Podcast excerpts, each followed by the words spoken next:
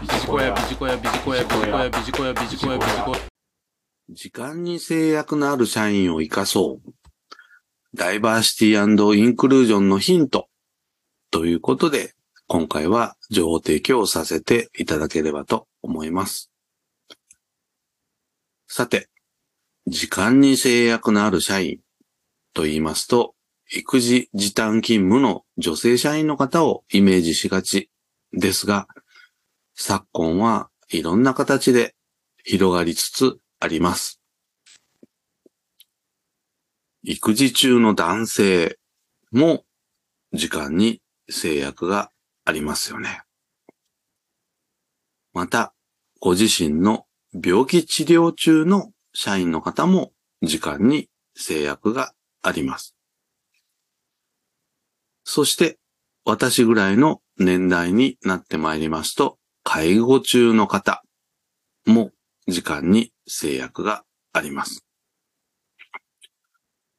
そして、定年を間近に控え、セカンドキャリアについて考えている方も時間に制約があります。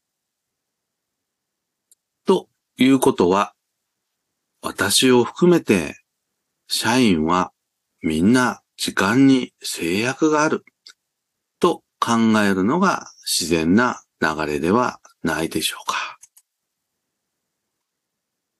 こうした時間に制約のある社員を活かすヒント。それは人事評価です。人事評価の原理原則として、目標に応じた達成度、貢献度で評価することが肝になってまいります。すなわち、長時間労働を勤務の評価軸にしては NG ですということです。長く働いていることを評価をしてしまうと、時間に制約のある社員の方を評価できなくなってしまいます。すなわち、キーワードは目標です。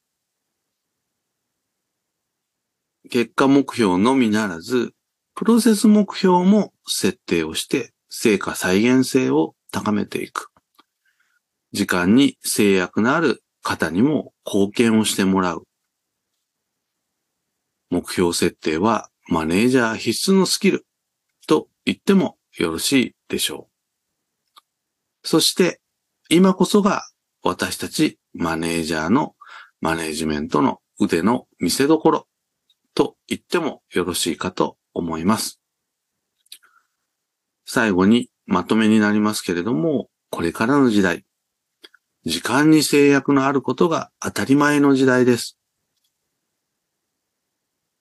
こうした人的資源を有効活用することによって、継続して結果を出し続けられるマネジメントの仕組み。こうしたところを考えながら、ぜひ私たちのマネジメントスキルをアップさせていきましょう。変化の激しい時だからこそ、マネージャーとして当たり前のことを当たり前にやっていきましょう。以上、時間に制約のある社員を活かそう。ダイバーシティインクルージョンのヒントということで情報提供をさせていただきました。ビジコヤ。